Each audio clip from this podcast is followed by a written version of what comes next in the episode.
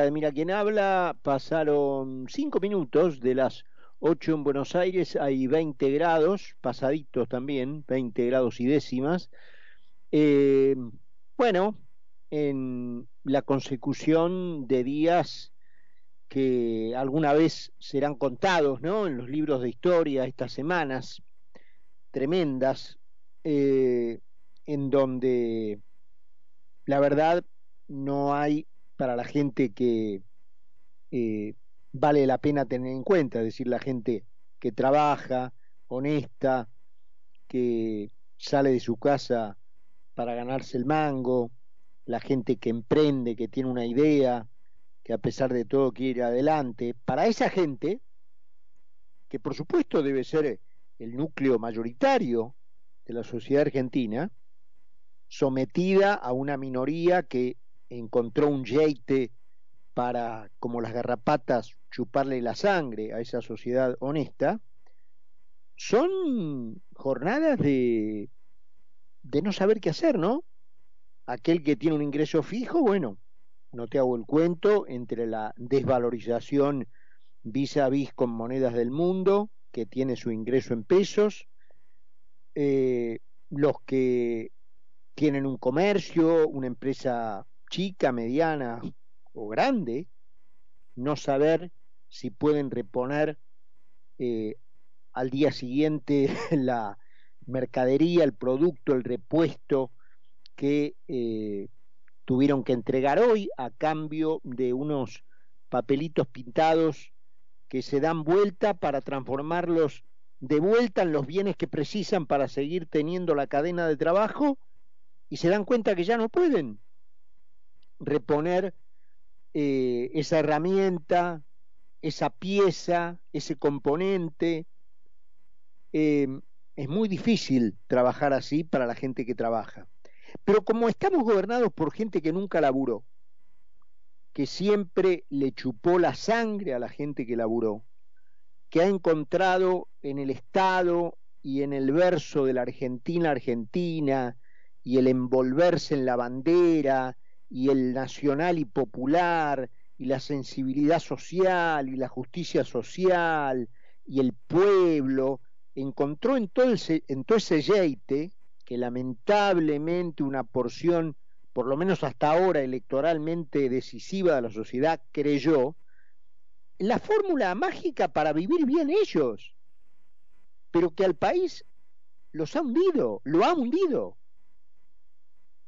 Entonces, eh, es muy curioso, yo siempre cuento esta anécdota porque eh, siempre que estoy fuera eh, me lo preguntan cuando yo trato, porque lo que ocurre en la Argentina es inexplicable para una persona que no vive en la Argentina. Entonces yo trato con la mejor de las maneras de explicar lo que ocurre. Y entonces la primera pregunta es si en la Argentina hay elecciones libres. Entonces vos le decís que sí, pero después te quedás pensando, ¿por qué me preguntó eso? Claro, el tipo te preguntó eso porque debe pensar que la única manera de ser posible lo que vos le estás contando, este desastre, es que los argentinos no tengan la posibilidad de elegir, o sea, que están padeciendo lo que están padeciendo porque es un San Benito que les cayó impuesto del cielo, pero no que lo eligieron ellos.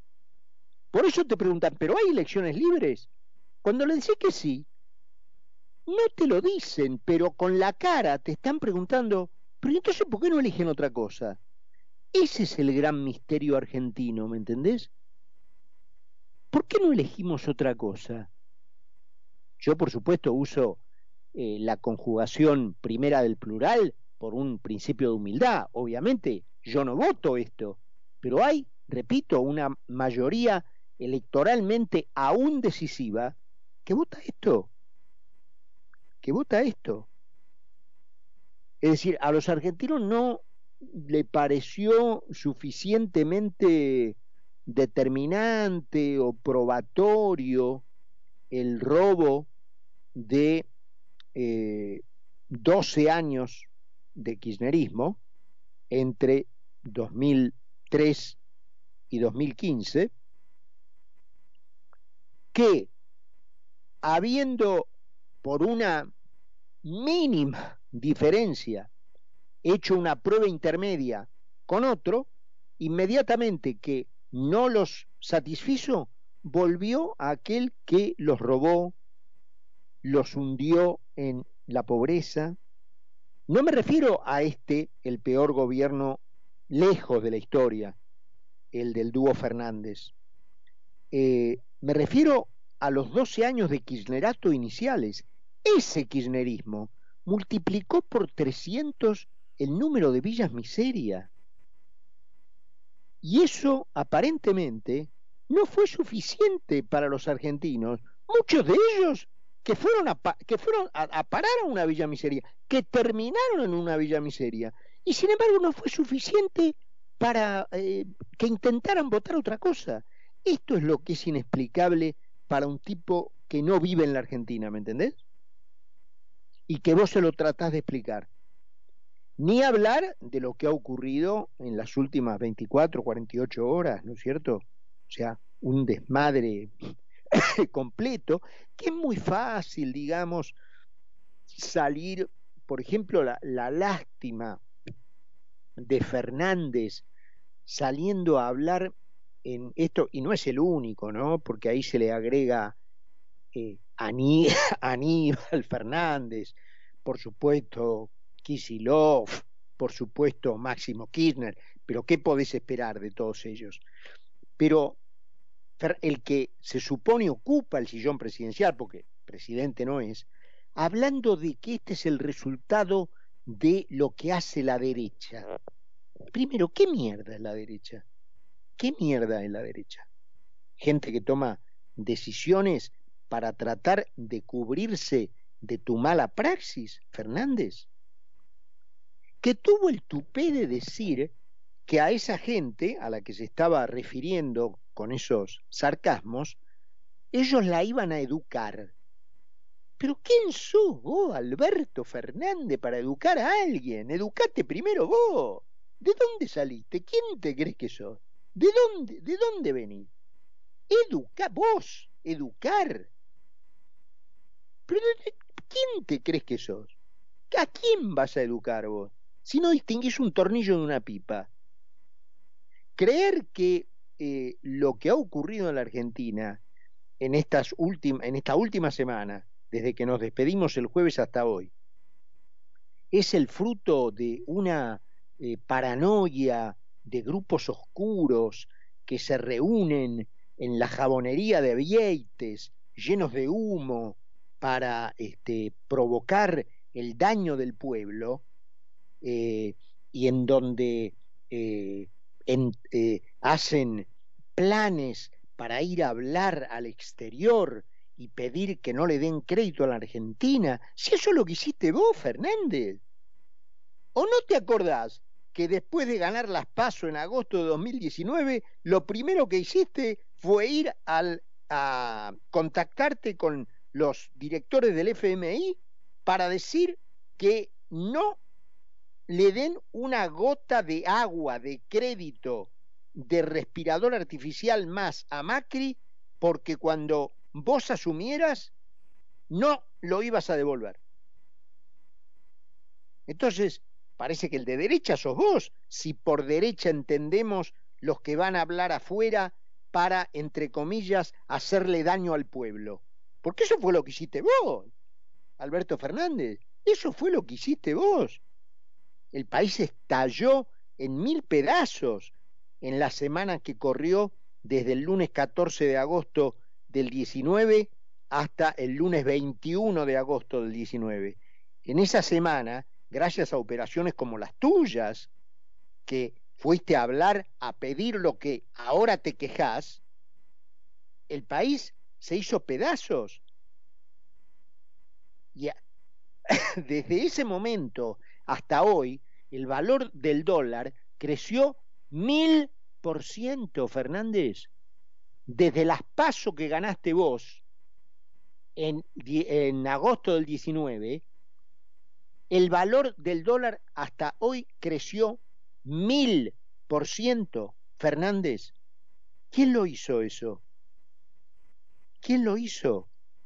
Eh, entonces, eh, realmente eh, lo, lo, que se ve, Massa, Massa hablando, proponiendo ahora un acuerdo de precios y salarios, que esto lo digo entre paréntesis y obviamente sin abrir con esto ningún paraguas, pero es el, el mismo vocabulario, la misma terminología que usa el otro Horacio Rodríguez Larreta, calcado, ¿no? Porque hay que reunirse en una misma mesa. Esa metáfora de reunirse en una misma mesa ya me tiene las bolas al plato. ¿Qué? Eso de reunirse, no va más la, la mesa, ya fracasó. Ahora eh, como gran idea original un acuerdo de una misma mesa, rodeado de Pérsico, de los sindicalistas, todo tipo que son, deberían llevar cada uno como segundo apellido el apellido Corleone, porque salieron de las películas de Mario Puzo, de las novelas de Mario Puzo. Y rodeado de todos esos, convocó por 90 días, o convocó a un acuerdo de precios y salarios por 90 días, con todos estos capitostes, con Pérsico, con los gordos sindicalistas, con los capitostes también que hay del lado empresario. Pero ¿cuándo funcionó eso? Si gracias a la aplicación de criterios como ese es que llegamos a, donde llegamos, a donde estamos hoy. Entonces, e, la idea de ver que no aprenden, es decir, frente al resultado de creer que convocar a un acuerdo de precios y salario iba a dar resultado y se llega a este resultado con ya la inflación volando interanual a más del 100%, con el dólar a 400, para hacer números redondos, 80 pesos, llegó a 500 ayer. Entonces, como todo, como toda respuesta a esa situación, a la que llegaste por aplicar el criterio de sentarnos todos en una misma mesa para la, eh, el acuerdo de precios y salarios, esa idea te llevó a esto. Y para salir de esto, proponer la misma idea. Pero estás loco. Es decir, vos das justo en la definición de locura de Einstein, que dice que un tipo que haciendo las mismas cosas pretende obtener resultados diferentes, está chiflado. Entonces, vos está chiflado, masa, y vos vas a ser el candidato a presidente, el más potable candidato a presidente que tiene el, el oficialismo, es este señor que está de destruyendo todo. Cuando Massa asumió en agosto del año pasado, que parece hace un siglo, ¿eh? el 2022, él dólar costaba 298 pesos, hoy cuesta casi 500. La inflación era del 77% interanual, hoy es del 105, sin conocer el índice de abril, que viene perfilado al 8. Entonces, a ver, eh, y este es el señor que con el respaldo de la que ahora llama clase magistral a sus reuniones políticas, creo que mañana, ¿no? Va a dar una... Yo no, realmente no puedo creer, no puedo creer que Cristina Fernández de Kirchner llame clase magistral a lo que son un conjunto de burradas como lo que por otra parte no ha hecho otra cosa más que decir desde que la conocemos, burrada tras burrada, con la terminología, la postura y el, el porte de los sabios, lo cual es peor. Porque el burro es mejor que no solo, pare que no solo sea burro, sino que parezca. Ahora, el eh, cuando el burro te viene con el envase del sabio, listo, ahí, ya, cartón lleno. Y eso es lo que es Cristina Fernández de Kirchner. Una burra que cree estar contenida en un envase de sabio. Y ahora le pone como nombre a sus reuniones políticas clase magistral, porque no, lo que va a hacer no es una reunión política, es una clase magistral en la que se supone va a endosar al candidato Massa. Realmente, entonces vuelvo al tema de lo que te preguntan eh, cuando alguien de afuera quiere saber de la Argentina. Eh, en, la en la Argentina hay elecciones libres. Cuando vos le decís que sí, los tipos no pueden creer. Pero entonces ustedes eligen libremente esto. Bueno, ponele que se equivocaron, ponele que se equivocaron, que le salió mal el voto. Una vez que vieron lo que hicieron aquellos a los cuales votaron, ¿cómo lo votaron de vuelta? Eso es lo que no, eso es lo que no se puede entender, ¿me entendés? Frutillita del postre. Me cuentan que en 25 de mayo hay un intendente que se llama Hernán Ralinqueo, que dispuso pagarle en un, en una, en un capítulo enésimo del plan Platita, eh, 80 mil pesos a todos los trabajadores municipales que tengan hijas que cumplan 15 años este año. Entonces, por supuesto, la gente eh, que tiene todavía un resto de cerebro en el partido de 25 de mayo, salió ese, pero maestro, ¿cómo usted se va a gastar casi cinco palos en un lugar en donde hay partes del municipio donde la gente no tiene agua ni cloacas para darle 80 mil pesos a un, a un tipo que tiene una hija que cumple 15 años? Usted está loco. Entonces el tipo, como toda respuesta, publicó un tuit, dice, por supuesto, hablando de la derecha, y que eh, esta gente está en contra de la educación pública, de los jubilados, de los viajes de egresados, que es el plan Platita de Kisilov, eh, son la reedición del nazismo.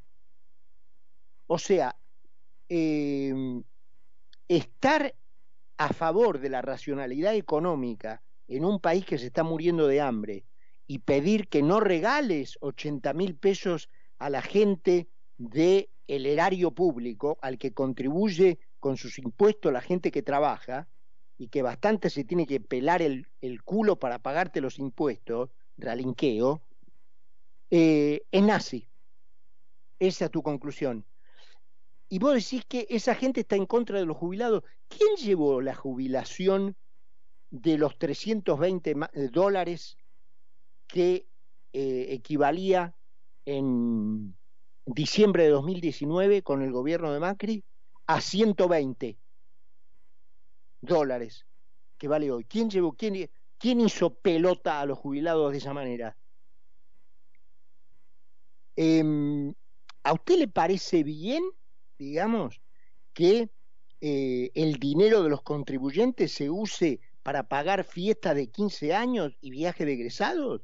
¿No sería mejor que la gente con su trabajo pudiera hacer lo que se le canta el culo con su plata en lugar de depender de usted? ¿Se da cuenta que el nazi es usted, Alinqueo? En fin, una muestra de botón en el medio de un país irresumible, ¿no es cierto?, en, este, en un comentario inicial como este. Presentamos el programa y estamos de regreso. Carlos Mira y Carlos Poncio hacen Mira quien habla por concepto 955. A su izquierda, el mayor ahorro de impuestos a las ganancias del país. Lo más atractivo de Jujuy es invertir, porque con el nuevo régimen de promoción de inversiones y empleo